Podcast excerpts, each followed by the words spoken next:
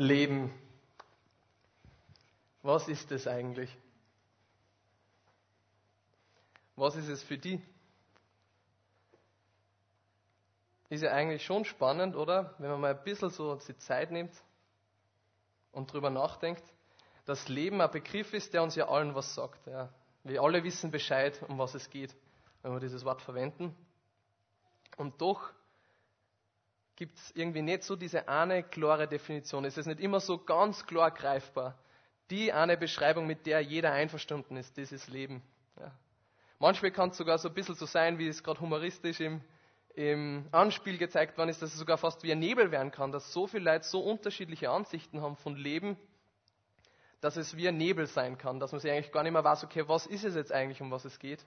Was ist Leben so in seiner Kernessenz? Und wir wollen dieser Frage heute auch auf den Grund gehen. Voll cool, dass du da bist. Ähm, für die, die mich nicht kennen, ich bin der Andi. Und wir wollen heute gemeinsam auch dieser Frage irgendwie auf den Grund gehen. Was ist Leben? Was definieren wir darunter? Wie ähm, verstehen wir diesen Begriff? Was macht uns lebendig? Und wenn man das Ganze mal ein bisschen strategisch angehen möchte, könnte man ja mal mit der einfachsten Definition anfangen, wo wahrscheinlich die meisten von uns ähm, übereinstimmen werden, und zwar diese naturwissenschaftliche Definition ja, vom biologischen Leben. Vielleicht sind eh schon ein paar von euch im Publikum gesessen und haben gedacht, was, was redet der Typ da? Sicher kann man Leben definieren. Ja. Ist ja eindeutig. Naturwissenschaftlich könnte man sagen, es ist mehr oder weniger eindeutig. Es gibt so eine Handvoll klarer Charakteristiken und Eigenschaften, die Leben ausmachen. Ja, ist unter anderem äh, Energie und einen Stoffwechsel zu haben, ein gewisses Maß an Organisiertheit, und die Fähigkeit, sich fortpflanzen zu können. Das sind nicht alle, aber es sind so die hauptwichtigsten Eigenschaften, wo man sagen kann, ja, das ist Leben.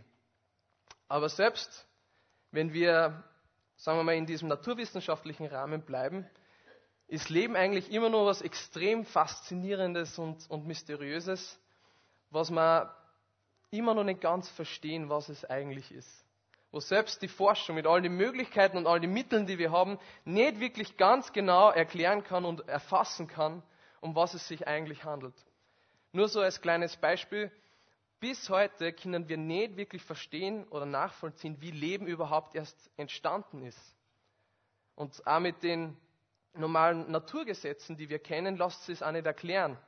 Ja, weil der Prozess, den es brauchen würde, dass etwas von einem Nicht-Lebenden zum lebenden Organismus wird, braucht einen Weg von Chaos zur Ordnung.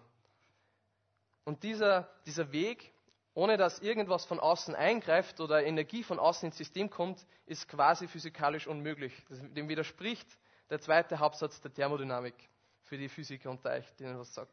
Es hat mit Entropie zu tun. Für denen, die das nicht sagt, Entropie sagt eigentlich nur, dass jedes System von Ordnung zu Chaos irgendwie drängt. Also dass sie immer alles mehr verbreitet und ausgleicht.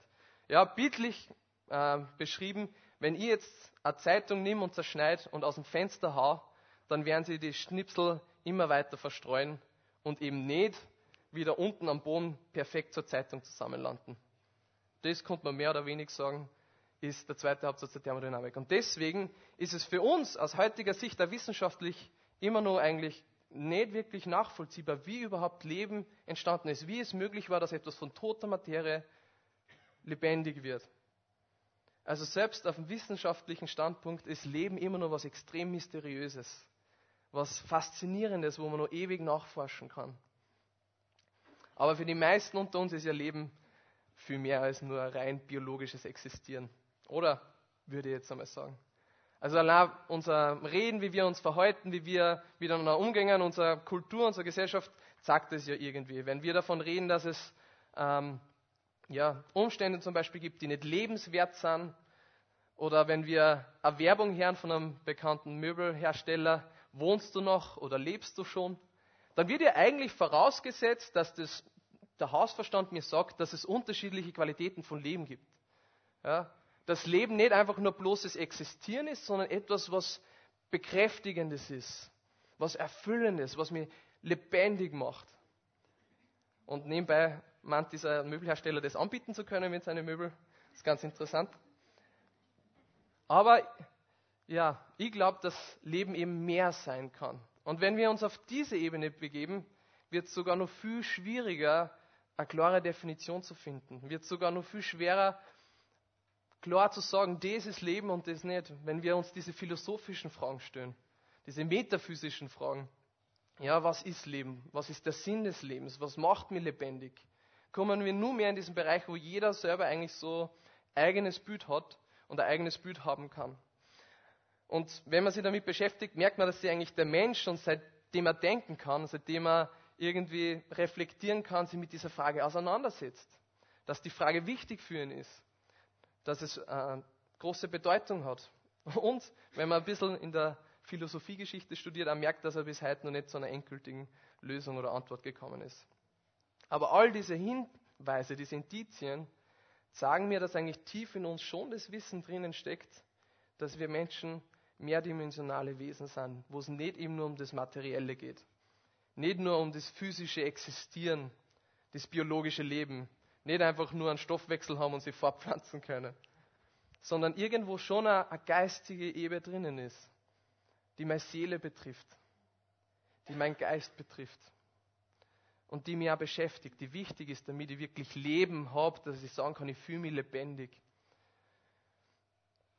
Die Bibel nebenbei erwähnt, lehrt es auch so, dass wir Menschen eine, äh, eine, physische Dimension haben und eine geistige Dimension haben.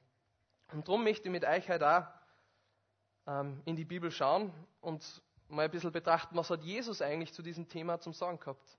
Er hat recht viel dazu gesagt. Und es ist auch spannend, mal nachzudenken, wie hat er Leben definiert. Und vielleicht nur spannender, wo hat er behauptet, dass man es finden kann.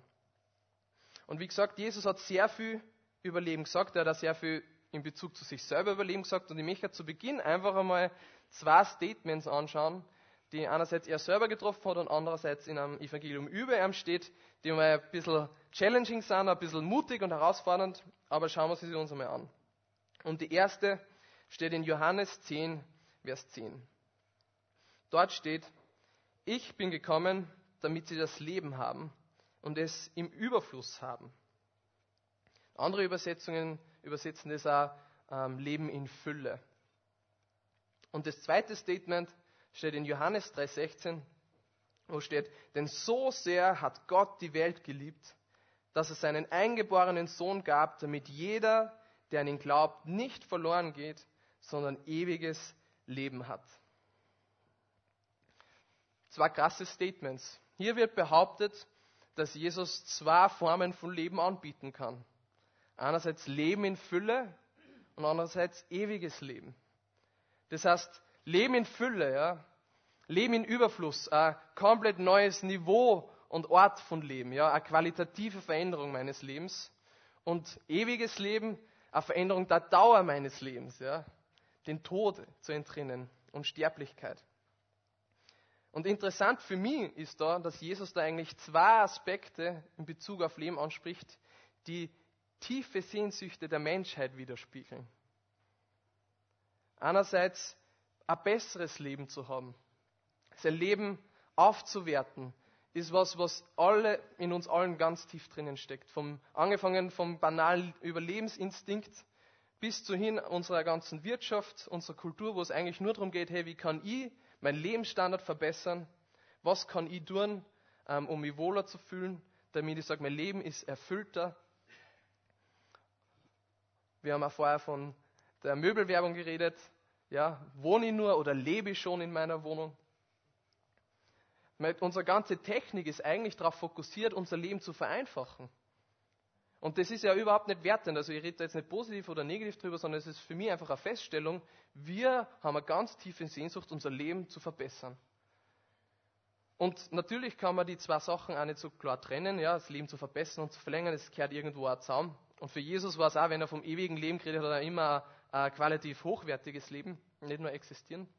Aber eben auch dieser Wunsch, nach Ewigkeit steckt irgendwie tief in uns drinnen. Wenn man mal so ein bisschen in die Geschichte der Menschheit schaut, in unsere Mythen, in unsere Legenden, die wir uns erzählen. Vielleicht kennen ein paar von euch die Legende von den Rittern der Tafelrunde. Ich muss da immer an den Film ähm, Die Ritter der Kokosnuss denken, falls das irgendwer kennt. Humorvolle Auseinandersetzung mit dem Thema, wo es ja auch eigentlich nur darum geht, diesen heiligen Gral zu finden, der ewige Jugend gibt, der uns unsterblich macht. Oder ein bisschen moderner Flucht der Karibik 4, wo Johnny Depp in Form von Captain Jack Sparrow nach dem ewigen Jungbrunnen sucht, um eben auch dieses eine Ding zu erlangen, Unsterblichkeit. Diese Sehnsucht steckt tief in uns drinnen. Wir merken, dass wir einen Hunger nach Ewigkeit haben. Dass wir eigentlich nicht dieses Leben irgendwann einmal beenden wollen, das wir jetzt gerade führen.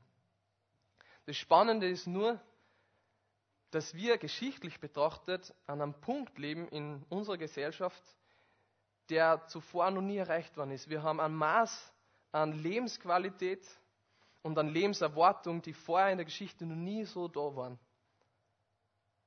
Und trotzdem ist diese Sehnsucht und dieser Hunger nicht weniger. Ich würde fast sogar behaupten, im Gegenteil, es ist sogar fast noch stärker da. Wo immer mehr meine physischen Bedürfnisse gestillt sind, ist mein Hunger nach, nach erfüllten Leben auf geistiger Ebene noch viel größer geworden. Der Suche nach dem, was gibt mein Leben Sinn.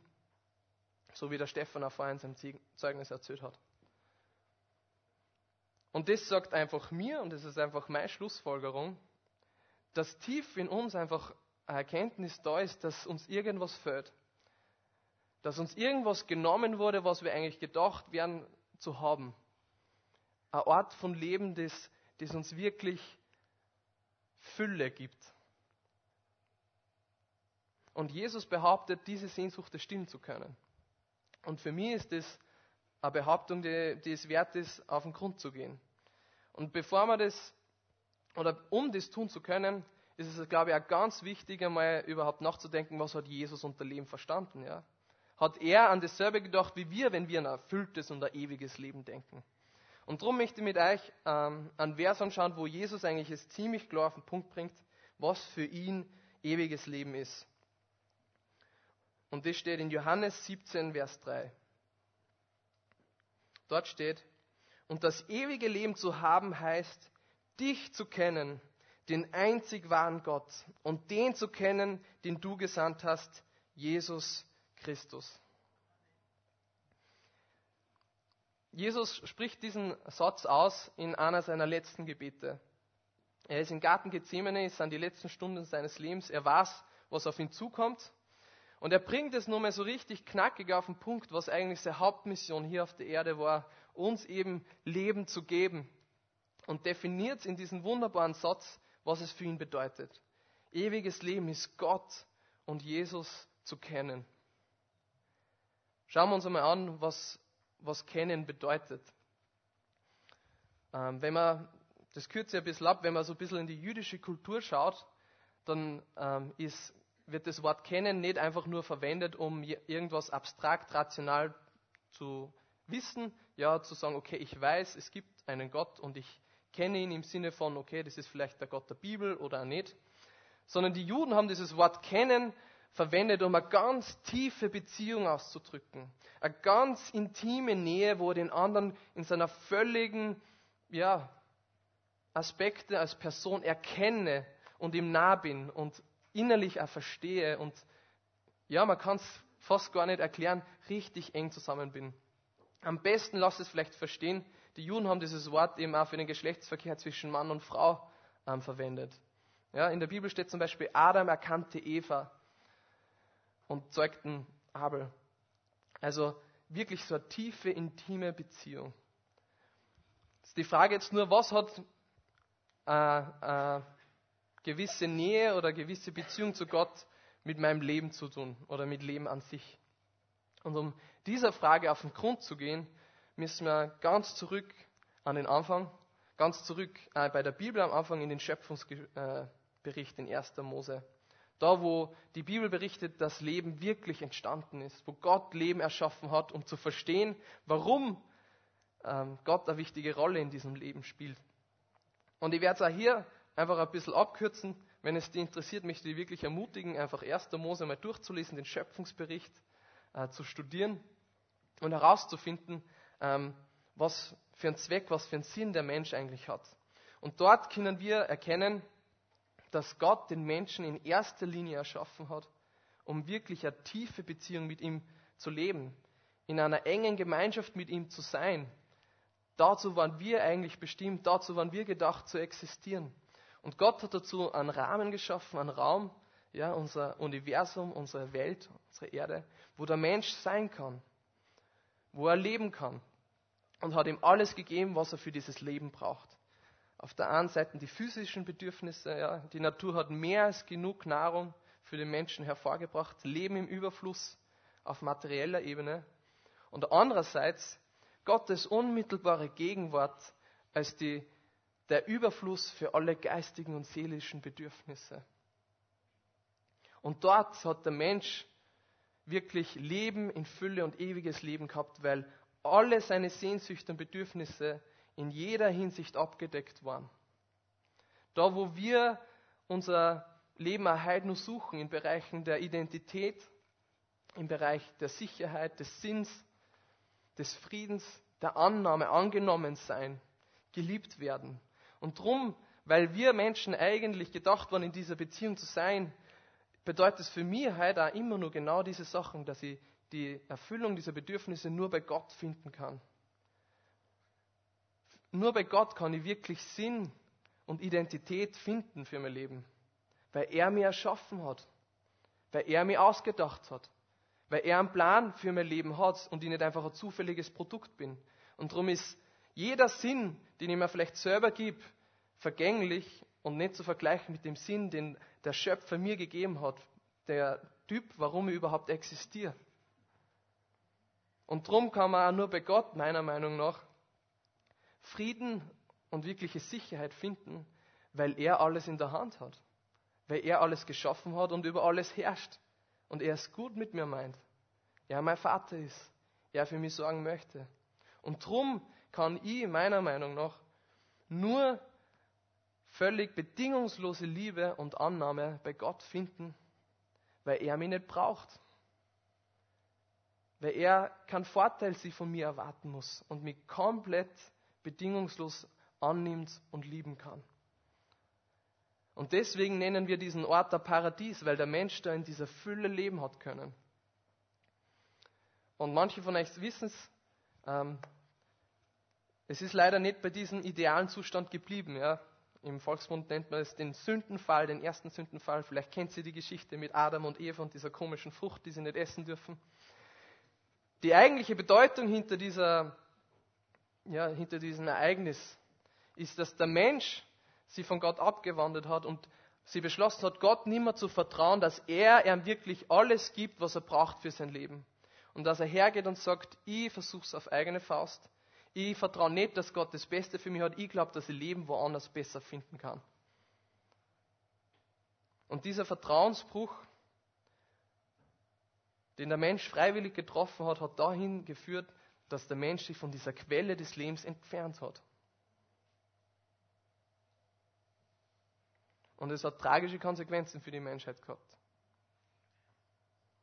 Was passiert, wenn du aufhörst zu essen? Physisch. Du stirbst. Du verhungerst. Und auf geistiger, seelischer Ebene ist es nicht anders. Wenn du die von dem entfernst, was dir Leben gibt, im physischen ist es die Nahrung, geistig ist es Gottes Gegenwart, dann stirbst du geistlich, dann verhungerst du. Und wir haben vorher davon geredet, dass in uns irgendwie was drinnen steckt, was uns weggenommen wurde. Und ich bin zutiefst überzeugt, dass es diese unmittelbare Gegenwart Gottes ist, die uns da fehlt. Und das Ergebnis und die Konsequenzen davon sind bis heute merkbar und sichtbar. Wir haben eine Menschheitsgeschichte hinter uns, die voller Gewalt, Verletzung und Mangel ist. Die meiner Meinung nach aus diesem Mangel heraus entstanden sind. Es gibt viel Leid, es gibt auch viel Leid, das wir nicht immer erklären können, ähm, über Naturgewalt nur so, aber das schlimmste Leid ist das, was wir Menschen uns einander antun. Von dem bin ich fest überzeugt.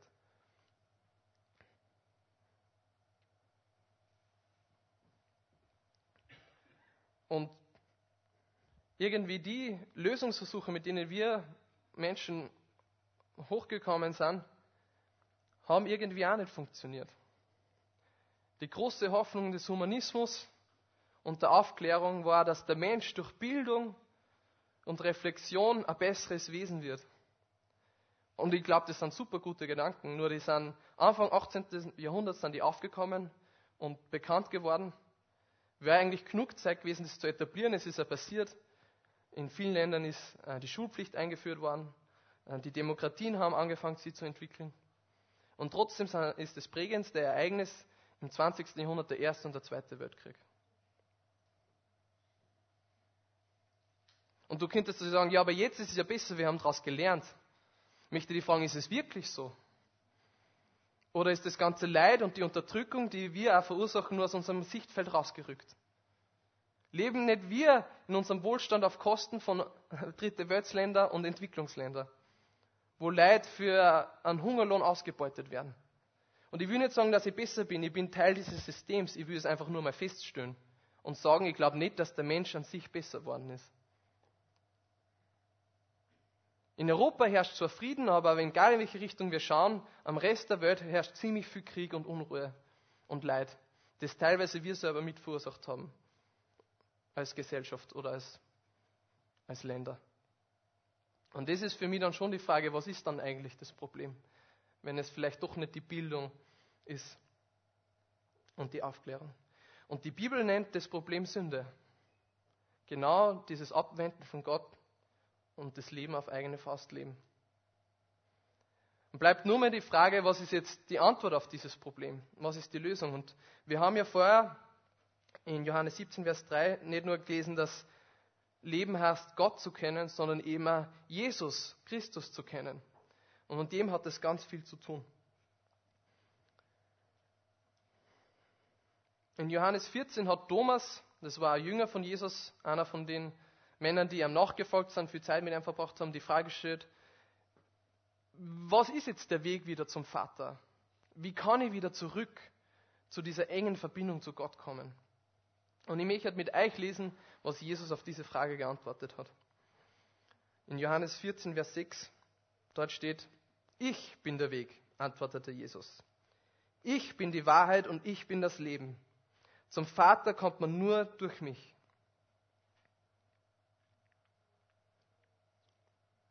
Die Antwort auf unser Problem ist eine Person, ist Jesus Christus, der sagt, ich bin der Weg, die Wahrheit und das Leben. Jesus selbst, Gottes Sohn, Person, Teil der Dreinigkeit, also Gott selbst, ist Mensch geworden, um dieses Problem zu lösen und ewiges Leben wieder anbieten zu können. Er ist Mensch geworden, komplett rein und unschuldig, hat das Leben gelebt, das wir eigentlich leben hätten sollen, und ist dann am Kreuz gestorben, damit wir diesen Tausch nehmen können und von ihm das Leben empfangen, was ihm eigentlich gebührt. Und vielleicht hast du das schon öfters gehört und hast es aber auch nie verstanden, warum das überhaupt notwendig ist. Und die Sache ist die, dass all das Unrecht, das aus unserer ja, Verfehlungen, aus der Schuld resultiert von unserer ganzen Menschheit, aber aus meiner persönlichen Schuld, aus deiner persönlichen Schuld, es lastet auf uns. Es schreit nach Gerechtigkeit. Man kann es nicht einfach so wegwischen und sagen, passt schon, ist schon okay.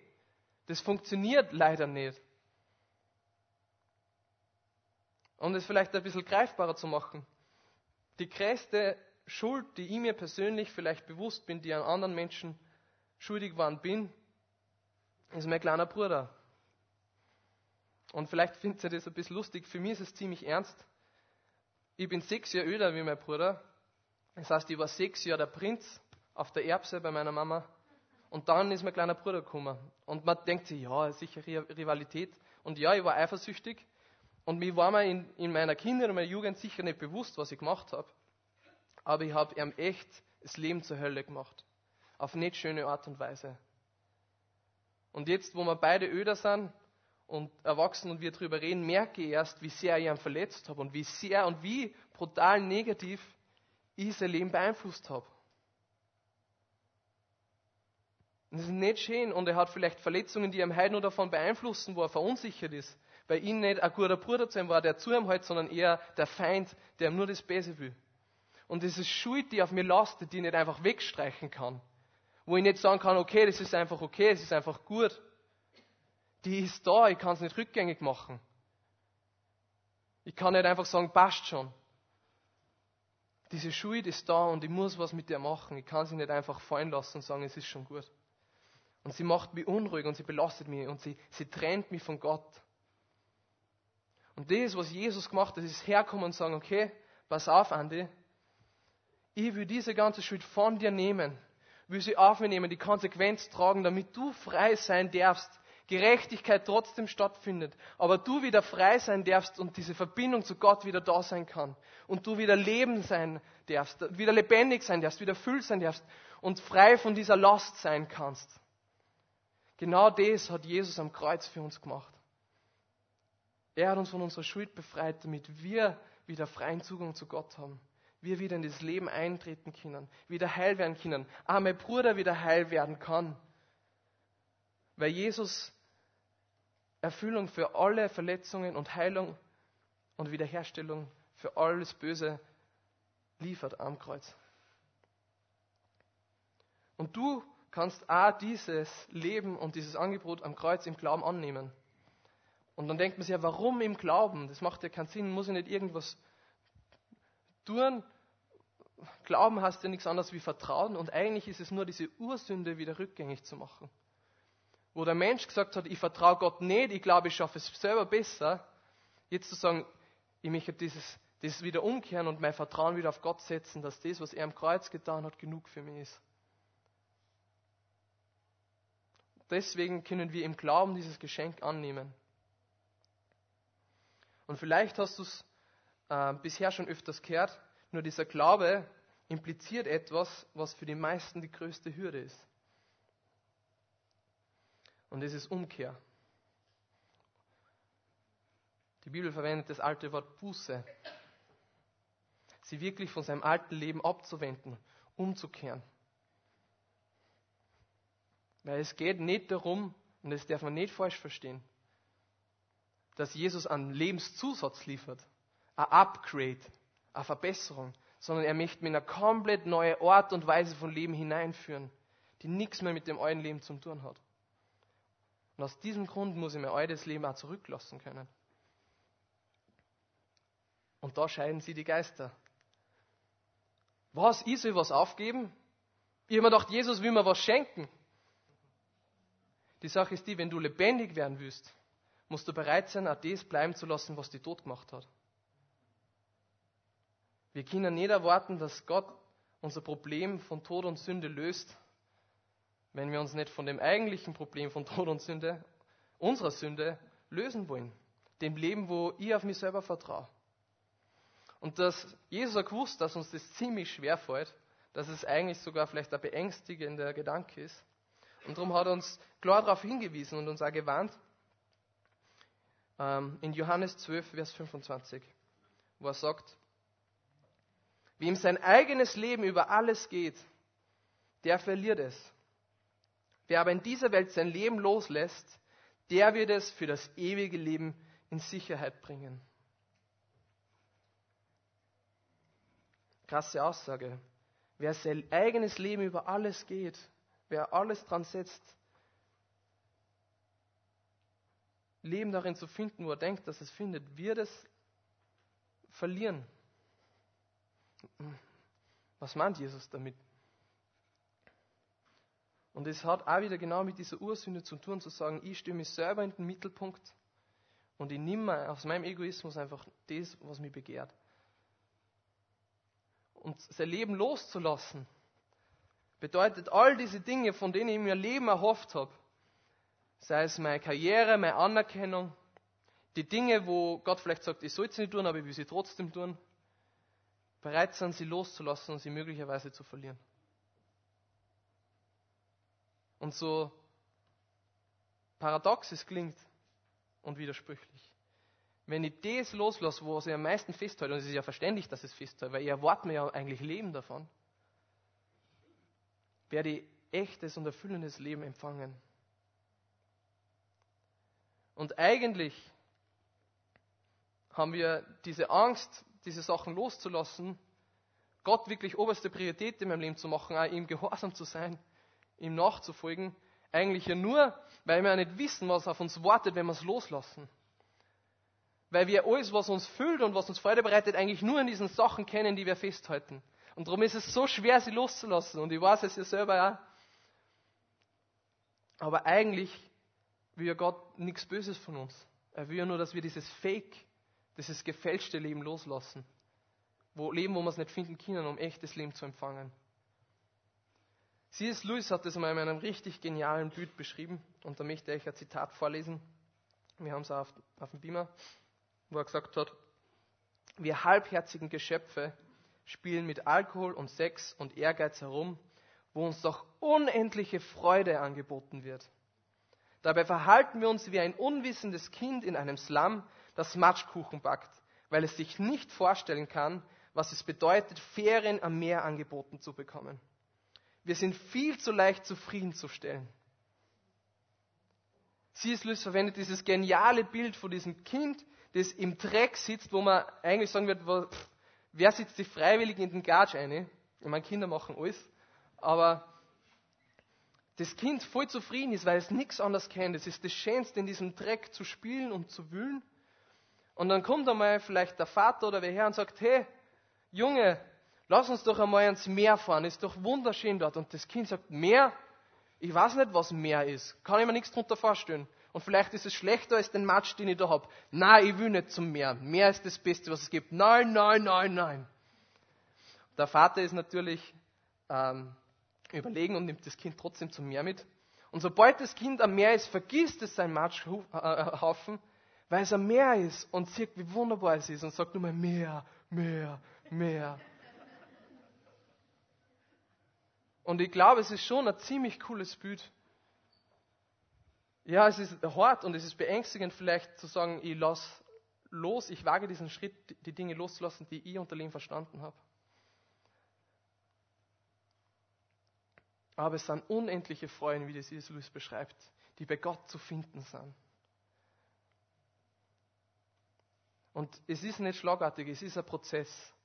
Ich stecke selber drinnen, aber ich habe schon kosten dürfen, ich habe schon bisschen schmecken dürfen, was für Leben in Gott zu finden ist. Und ich bin mir ganz sicher, ganz viel Leid in diesem Raum auch. Der Stefan hat uns in seinem Zeugnis verzählt davon, wie er das erlebt hat. Was für ein krasser Unterschied das war. Und darum möchte ich dich heute ermutigen, mal darüber nachzudenken, ob dieser Schritt nicht auch was für dich sein könnte. In diesen Prozess einzutauchen und zu erfahren, ob nicht bei Gott wirklich das Leben zu finden ist, was du eigentlich suchst. Und es ist, ich will, ja, ich will es nicht einfacher machen, als es ist. Es ist ein lebenslanger Prozess, Gott kennenzulernen ihm näher zu sein. Aber ich möchte heute trotzdem die Gelegenheit bieten, darüber zu reflektieren und vielleicht den Erstkontakt wiederherzustellen. Und darum fasse ich ja nur mal kurz zusammen, was ist jetzt Leben? Und wir haben erkannt, Leben, echtes Leben ist Gott zu kennen, Jesus zu kennen. Und wo kann ich es finden? Bei Jesus am Kreuz was er für mich getan hat, wenn ich da mein Vertrauen hineinsetze und anfange, ihm nachzufolgen, ihn kennenzulernen durch die Bibel, ihm im Gebet zu entdecken, ihm gehorsamer zu sein, zu vertrauen, dass er den richtigen Plan vom Leben hat und ich meine Ansichten korrigieren muss und auch in der Gemeinschaft bleibe. Da ist Leben äh, auffindbar. Und wenn du heute da bist und noch nie mit Gott geredet hast, dann möchte ich dir halt wirklich, wie schon gesagt, diese Gelegenheit bieten, diesen Erstkontakt wiederherzustellen. Gott ist immer nur ein Gebet entfernt. Und du kannst ganz normal mit ihm reden. Es ist keine geheime Formel, wie mit einem normalen Freund. Aber es um die einfacher zu machen, wenn du noch nie gebetet hast, möchte ich dir jetzt einfach anbieten, dass wir alle die Augen schließen und ich einfach ein Gebet vorbete. Und wenn es für die dran ist und wenn du merkst, du möchtest, möchtest es, aber du weißt nicht, wie soll ich überhaupt beten, dann kannst du im Herzen einfach dieses Gebet mitbeten. Und Gott wird dir hören. Also lasst uns gemeinsam die Augen schließen.